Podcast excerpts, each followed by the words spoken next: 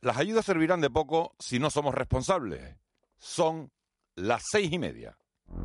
De la noche al día, Miguel Ángel Dasguani.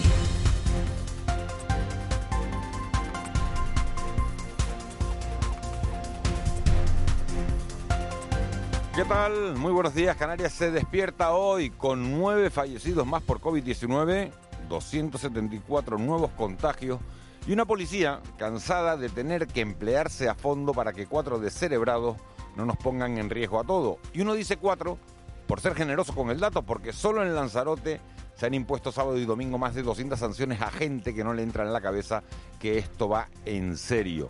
Y que si no somos responsables, ni las ayudas que lleguen de Europa, ni los 400 millones extras que ha prometido el gobierno de Canarias van a servir absolutamente para nada. La cepa británica va a ser la gran preocupación de esta semana en la que aumenta la presión asistencial y también el número de muertos, no solo en España, sino también en media Europa. Los países más castigados a nivel mundial son Estados Unidos, India y Brasil. Hay más de 2 millones de fallecidos en todo el planeta y 570.000 nuevos contagios en las últimas 24 horas. Números que invitan a temblar. Entre el COVID-19 y la migración vamos servidos en este mes de enero, por eso van a ser los dos asuntos a los que más atención les vamos a prestar en esta mañana de radio. Hablaremos con el delegado del gobierno, con Anselmo Pestana, para que nos diga qué estrategia está siguiendo el gobierno de España con los migrantes que llegan a estas islas y qué va a pasar con ellos. ¿Por qué no se les deja subir un avión cuando se quieren ir a la península? ¿Y por qué tienen que ser estas islas el lugar de su encierro hasta que puedan ser devueltos a casa? Contactaremos también con la presidenta del Cabildo Insular de Lanzarote, con Loli Corujo, para saber cómo ha sobrellevado la isla el primer fin de semana en nivel 4 y qué se puede hacer para atajar la epidemia. Y valoraremos con Agustín Manrique de Lara, presidente del Círculo de Empresarios de la Confederación Canaria de Empresarios también, ese plan de ayuda a la economía canaria anunciado el pasado viernes por el presidente y vicepresidente del Ejecutivo. 165 millones de euros de ayudas directas y 239 en rebajas y aplazamientos fiscales para poder mirar al futuro con cierta esperanza. La pregunta que nos hacemos todos, la pregunta del millón, es si es suficiente ese plan de ayudas. Este lunes vamos a compartir café nuestra entrevista del día con Juan Carlos Lorenzo, coordinador territorial de CEAR en Canarias, Comisión Española de Ayuda al Refugiado un hombre que ha estado viviendo en primera línea todo el fenómeno migratorio al que nos estamos enfrentando y que nos puede ayudar a entender, a comprender mucho mejor no solo lo que está pasando, sino qué salida tiene todo este drama humanitario. Después del boletín informativo de las 9 que nos traerá Noemí Galván, repaso con nuestro jefe de deporte Juanjo Toledo a lo que ha dado de sí el fin de semana en el mundo del deporte y análisis de la actualidad en clave de humor a esa hora ya con Raúl García, con Marita, con Roque y también con el abuelo. Un entretenido viaje de tres horas para ir con ustedes de la mano en este mágico trayecto que va de la noche al día. Empezamos. De la noche al día, Miguel Ángel Dasguani. 6 y 33 conocemos las noticias que marcan la crónica de este lunes 25 de enero. Caja 7 te ofrece los titulares del día. Eva García, muy buenos días. Muy buenos días, Miguel Ángel. El COVID, la pandemia que sigue trayéndonos de cabeza, ¿no? Y que las cosas siguen empeorando si tenemos en cuenta los, los datos, con esa esperanza de la vacuna, pero ya vemos cómo ha pasado el fin de semana. Empezamos por ahí, los sanitarios de Lanzarote desbordados. Sí, porque además eh, han reclamado a la ciudadanía responsabilidad y autoconfinamiento para intentar frenar la curva en esa isla, la curva de contagios. Recordemos que en las últimas horas han fallecido nueve personas, dos en Lanzarote, tres en Gran Canaria y cuatro en Tenerife. Además, han confirmado 274 nuevos positivos, 126 de ellos en Gran Canaria y 79 en Lanzarote, donde Yone Caraballo trabaja como enfermero de urgencias del Hospital Morina Orosa. Caraballo ha afirmado que sin el apoyo de la población, los sanitarios no pueden hacer más y por ello pide el autoconfinamiento.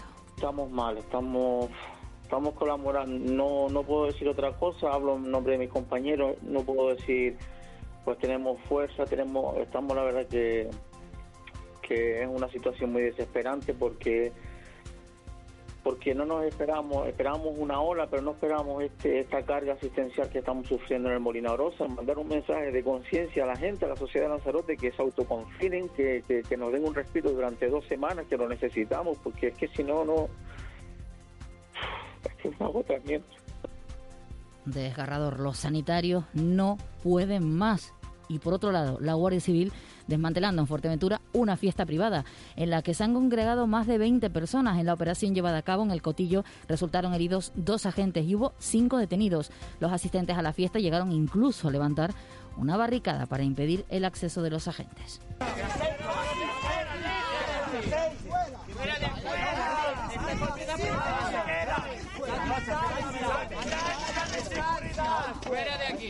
Aquí.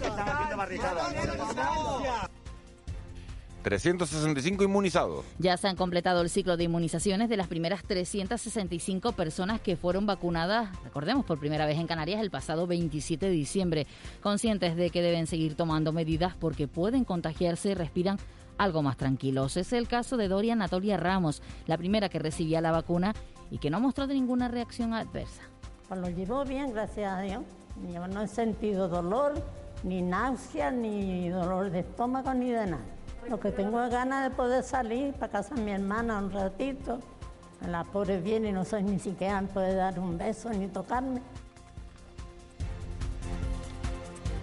El PSOE de La Palma abre expediente a la consejera de Sanidad. El PSOE de Canarias ha abierto un expediente informativo a la consejera de Sanidad del Cabildo de La Palma, Susana Machín, quien recibió la vacuna de la COVID-19 sin haber estado incluida inicialmente en la lista del Servicio Canario de Salud, según el Gobierno de Canarias. Al parecer, fue incluida en la lista por decisión expresa del director médico del Centro Sociosanitario Nuestra Señora de los Dolores, donde Susana tiene su despacho. Recorro las salas todos los días con la jefa de enfermería, tengo contacto directo con los pacientes, con los trabajadores y con muchos más familiares que acuden a reuniones aquí. Cuando a mí se me propone la vacuna, yo, eh, hablando con el responsable de la vacunación de aquí, del Hospital de Dolores, le digo que lo comente, él lo comenta y le aconsejan que me vacune igual que el personal administrativo, porque realmente yo lo desarrollo aquí.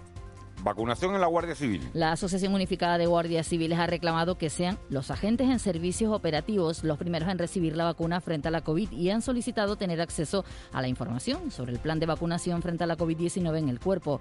Por cierto, el Ministerio del Interior destituía al oficial de enlace de la Guardia Civil en el Estado Mayor de la Defensa tras vacunarse de forma indebida.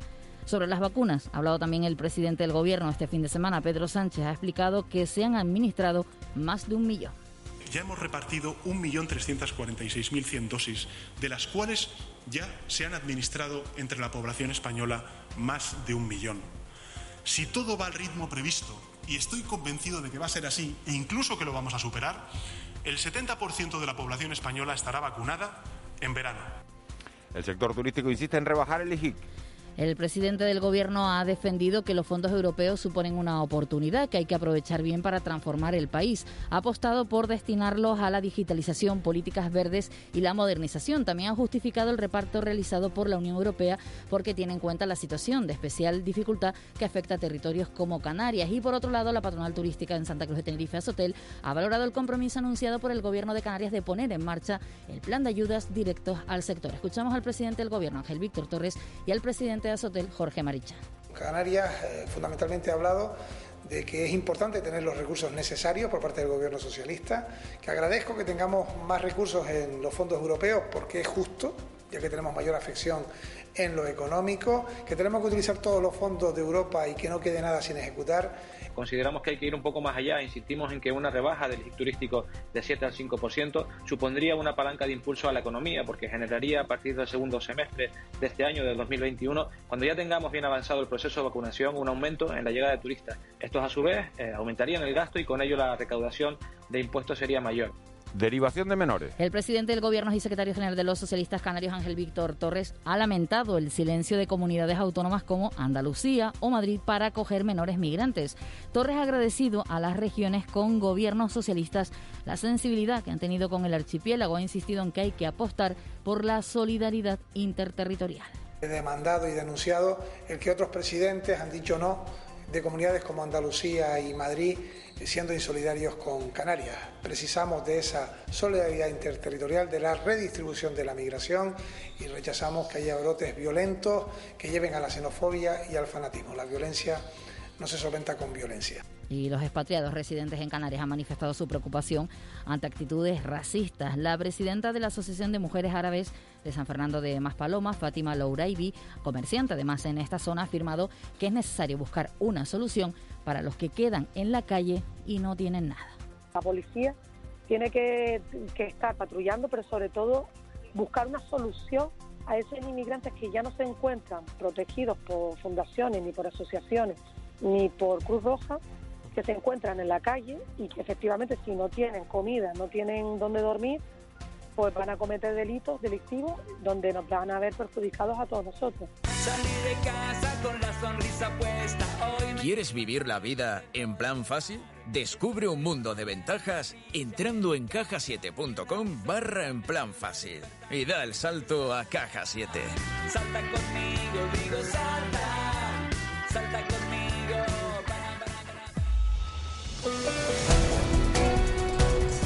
6.40 vamos ya con la actualidad del mundo del deporte. Derby de balonmano este pasado fin de semana que se lo llevó el Rocasa Gran Canaria. En baloncesto gana el Iberostar pero pierde el Herbalife. Y en fútbol al revés pierde el Tenerife y gana la Unión Deportiva Las Palmas. Juan Luis Monzón, muy buenos días. Hola, ¿qué tal? Buenos días. Jornada de dispar para nuestros equipos de fútbol. Esta vigésimo segunda. La Unión Deportiva Las Palmas fue capaz de ganar a otro gran aspirante al ascenso, el Leganés, y lo hacía 2 a 1 con los goles de Sergio Ruiz y Ariday desde el punto de penalti. Los amarillos son novenos con 32 puntos, a tan solo dos del playoff de ascenso. Peor le iba al Club Deportivo Tenerife, que caía 2 a 0 en campo del Lugo. Los tinerfeños son decimosexto con 26 puntos. La derrota fue justa, dice el míster Luis Miguel Ramis. No ha salido el plan eh, que teníamos desde el principio, pero porque el rival ha llegado siempre antes que nosotros. Somos un equipo que está clasificado en el puesto 16. Ya está, y hoy lo hemos demostrado. No hay más. Y no hay que esconderse. En segunda vez, nuestros equipos tuvieron dos victorias eh, por una derrota. La Unión Deportiva Tamaraceite ganaba en casa 1-0 al Linense gracias al gol de Eros. Las Palmas Atlético lograba traerse los tres puntos del campo del sanluqueño. Merced a un gol de, de que certificaba el 0 1 y perdía el Marino en casa 0-3 eh, con el Marbella. En balonmano tuvimos derby en el pabellón de la salud de Tenerife. La victoria viajó a Gran Canaria, pues el Rocasa Teldense se imponía 25 a 29 al balonmano salud gracias a un gran arranque de la segunda mitad. El técnico de la Gran Canaria es Carlos Herrera. Ya en la segunda parte hablamos, eh, iniciamos bien la segunda parte, nos fuimos de, de muchos goles, un parcial grande pero bueno, otra vez volvimos a repetir lo mismo de, la primera parte, eh, falta de concentración, errores eh, muy fáciles de lanzamiento, aunque fuimos un poquito más eficaces que la primera parte. Y en la CB de baloncesto, Care Cruz para los nuestros. Nueva victoria del Iberostar Tenerife Canarias, que es tercero en la clasificación tras Real Madrid y Barcelona. Los de Chupidorreta ganaban 85-70 al Manresa. Y otra derrota del Herbalife Gran Canaria, que volvía además a encajar más de 100 puntos. Esta vez en Fuenlabrada, que le endosaba un 102-81.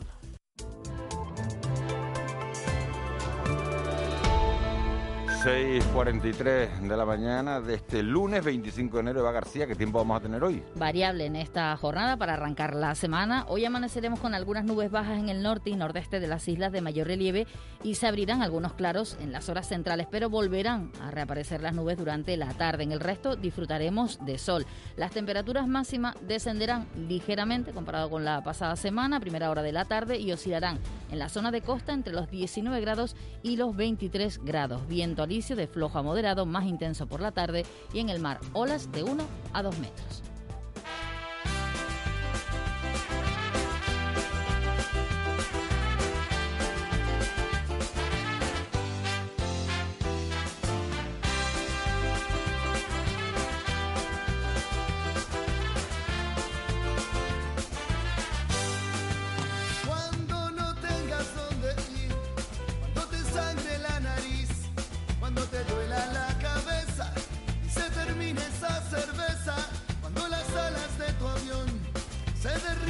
6.44 de la mañana.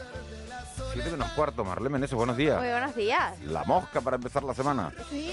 Estás sorprendida, ¿eh? Absolutamente. Digo, ¿de qué, es? ¿De qué es? ¿De qué es? ¿De qué es? Digo, ¿de qué es? ¿De qué es? ¿De qué Y Me tomaste el pelo. Mire, y digo, ¿Molly de qué? tomaste el pelo, qué No, no, malo pero, eres, pero- no, pero es verdad que... Pero es verdad que es muy conocida. ¿Cuántas veces sonó esta canción? Pero a ustedes no les pasa que sonaba la canción, la sabían, la cantaban, pero nunca sabían quién la cantaba. No. A mí es que me ha, me ha pasado siempre. La Mosca. Y era un tipo con unas gafas, ¿no? Eso es que me acuerdo perfectamente. No me acordaba de- del título, pero con unas gafas ahí como de, de carnavales. Como los ojos de mosca. Sí, como los ojos de mosca, como unas gafas de carnavales, en realidad. De esas que te compras ahí en un... Que me ha hecho mucha gracia, en un chino, ¿no? Y dice que los chinos están llenos de ropa de carnavales. Sí.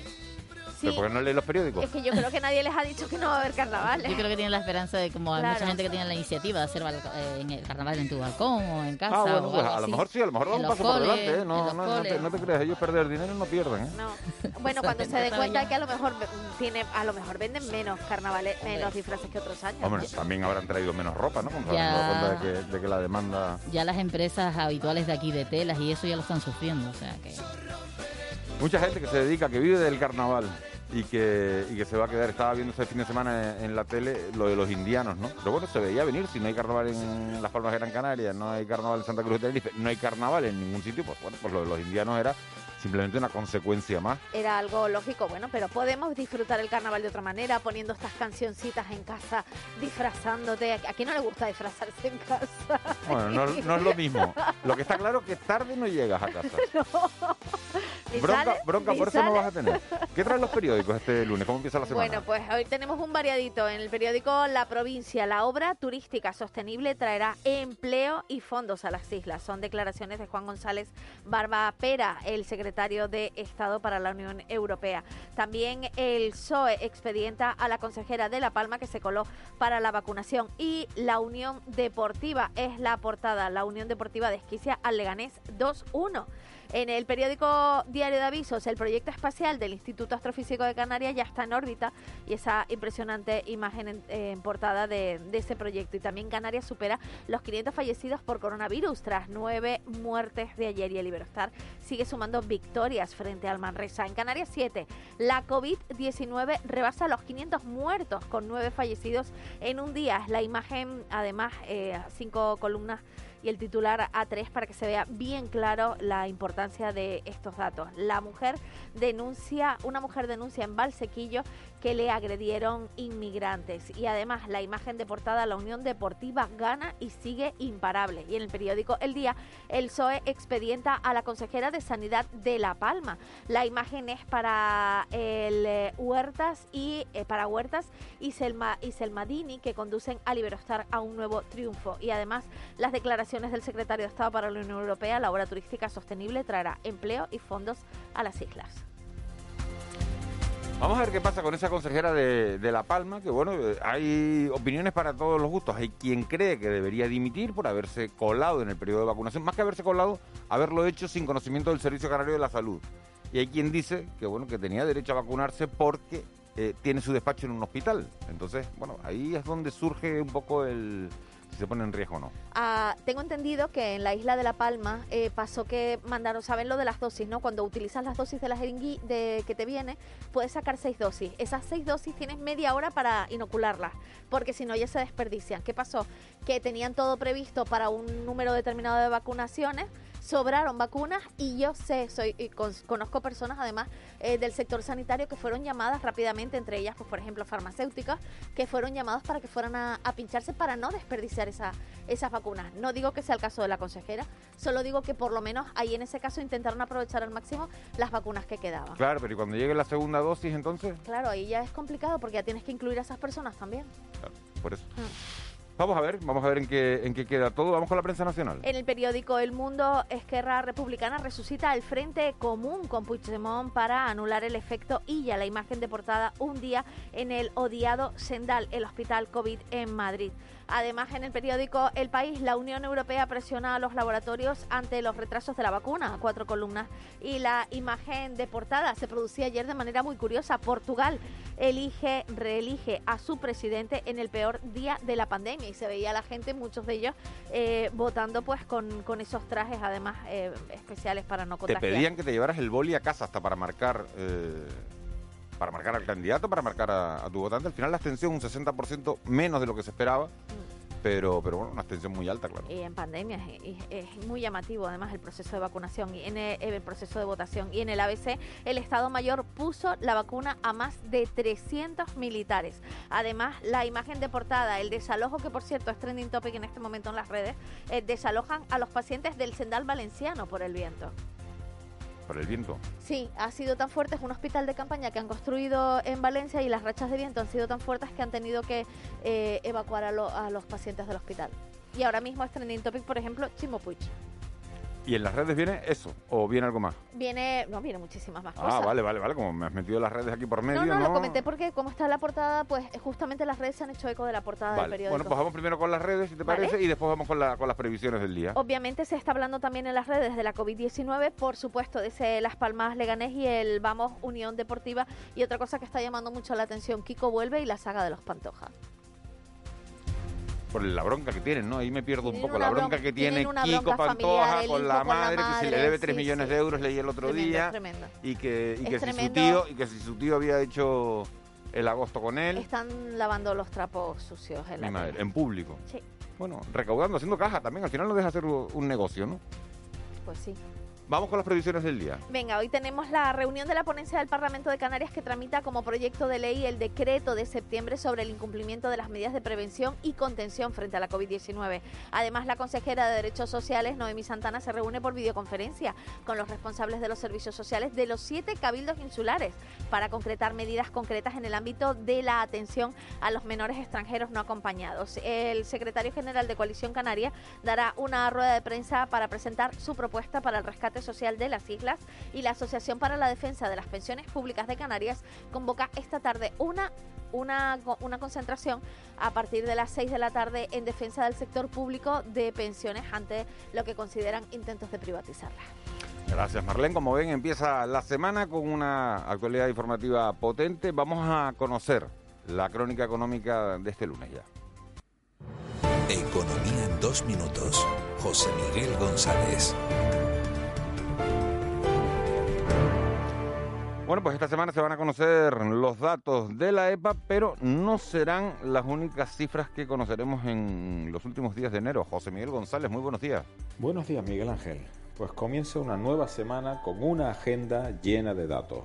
Hoy mismo, el lunes 25, se conocerá el índice de cifra de negocios empresarial, así como en el ámbito hotelero la encuesta de ocupación, el índice de precios e indicadores de rentabilidad en un contexto en donde ya se han experimentado diferentes ceros turísticos. Mañana martes se conocerá el índice de precios industriales para luego centrarnos el miércoles en las estadísticas de hipoteca y poder constatar si el mercado eh, de la vivienda pues tiene ya cierto repunte. Jueves 28 dato importante la encuesta de población activa en donde recordemos que la tasa de paro en Canarias ahora mismo está en el 25,04%, 8,7 puntos porcentuales por encima de la media nacional y también se dará a conocer la estadística de flujos de la población activa. El viernes cerraríamos la semana con tres importantes datos. Por un lado, el índice de comercio al por menor, en donde recordemos que el índice de ventas a nivel nacional cayó en un 5,8%, mientras que en Canarias más que duplicó ese dato y la caída se comportó en un 14,1%. Por el otro lado, la contabilidad nacional trimestral, donde ya se puede ver con claridad el impacto final sobre el Producto Interior Bruto de la pandemia y se harán pues las consecuentes comparativas y recomendaciones y prospectivas sobre la economía canaria y el dato adelantado, también el importante dato adelantado de inflación que recordemos que después de muchos años cerró en negativo en medio punto para el ámbito nacional y en menos 0,1 en el ámbito de Canarias. Pues nada más, un saludo. Con C de Cultura, C Castro. Y de la economía al mundo de la cultura, el archivo fotográfico de la agencia EFE va a crecer en este archipiélago en Canarias gracias a la sesión por parte de la familia del Fondo Personal del fotoperiodista Cristóbal García, que como saben nos dejó hace apenas unos meses. ¿Eh, Castro, buenos días. Buenos días, Miguel Ángel. El archivo de la agencia de noticias EFE crece con el fondo gráfico sobre África del fotoperiodista Cristóbal García. La familia del fotógrafo de la delegación de EFE en Tenerife, fallecido el pasado 2 de septiembre, ha decidido que su fondo personal de imágenes sobre África se incorpore al, al archivo gráfico de EFE, conformado por documentos que abarcan un periodo de más de un siglo. Durante sus 30 años de trabajo en EFE, Cristóbal García generó más de 25.000 fotografías de actualidad. A este trabajo se suma ahora el fondo personal de García con imágenes de Tanzania, Kenia, Senegal o Cabo Verde y el preestreno en Canarias de Blues para Teherán con la presencia del director Javier Tolentino. La película muestra un Irán donde tradición y modernidad conviven y se confrontan. La primera proyección será mañana martes en el Teatro Guiniguada de la capital Gran Canaria y el miércoles en el espacio La Granja en Santa Cruz de Tenerife.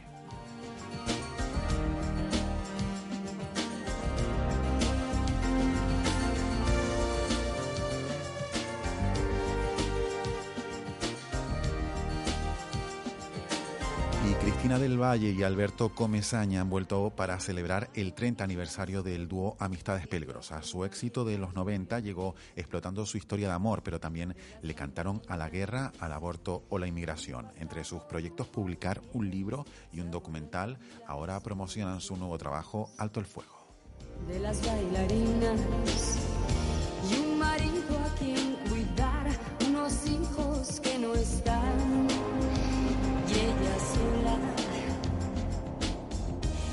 Muchas tardes de balcón a un oscuro callejón.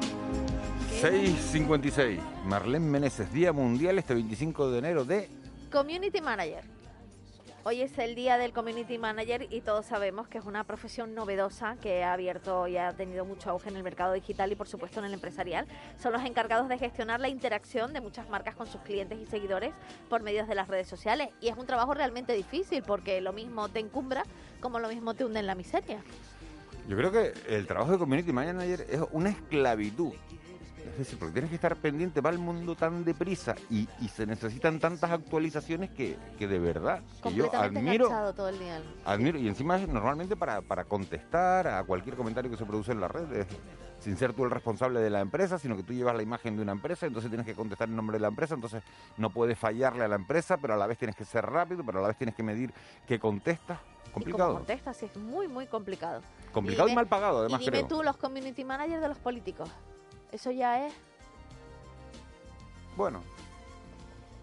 ¿Por qué? ¿Por qué dices tú que...? Porque es más complicado todavía, porque ahí sí que tienes que estar con muchísimo cuidado con lo que dices, porque siempre te van a estar hilando y van a estar hilando fino y te van a estar vigilando. Bueno, pero una crisis empresarial potente y, y dar la respuesta inadecuada puede jugar mucho con la reputación de esa empresa, ¿eh? Mm, Esto te- tenemos un tema aquí, ¿eh? Un tema para, para, para debatir durante horas. Sí, sí, sí, porque no sé yo si el de los políticos es el más complicado. El, el empresarial también es duro, sino que le pregunten a, a Granier, aquella empresa que se le colaron unas ratas en el tema del pan y Con tal. Domino's Pizza también pasó en su momento hace O a años. Volkswagen, con toda la crisis mundial, ¿cuánto perdió Volkswagen que se tuvo que ir el director general a la calle?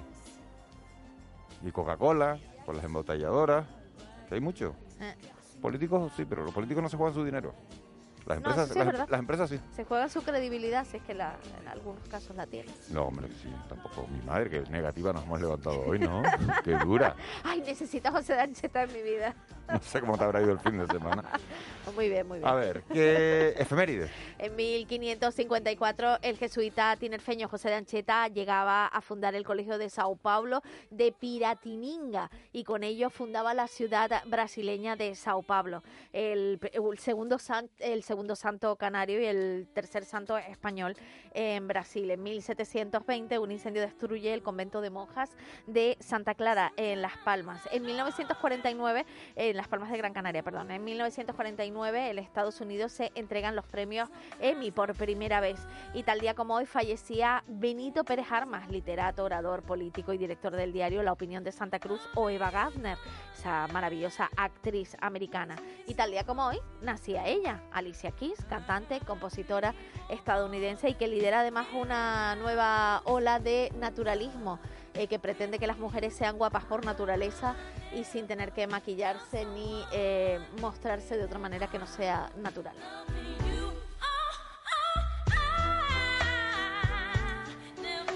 Bonita la música, pero de esto no opino. ¿No te gusta Alicia Keys? Sí, me encanta. Sí. Ah. La conocía, ¿verdad?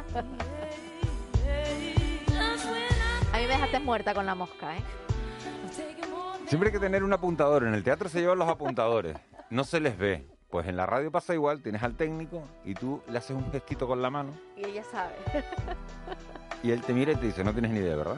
Y tú le dices con los ojos, no. Y él te dice, y sin mover la cara. y él te dice, la mosca. Eso te pasa Y yo te digo, en Marlene. Meneses, qué bueno empezar la semana con ¿Y la eso mosca. en televisión también te pasa? No se puede eso.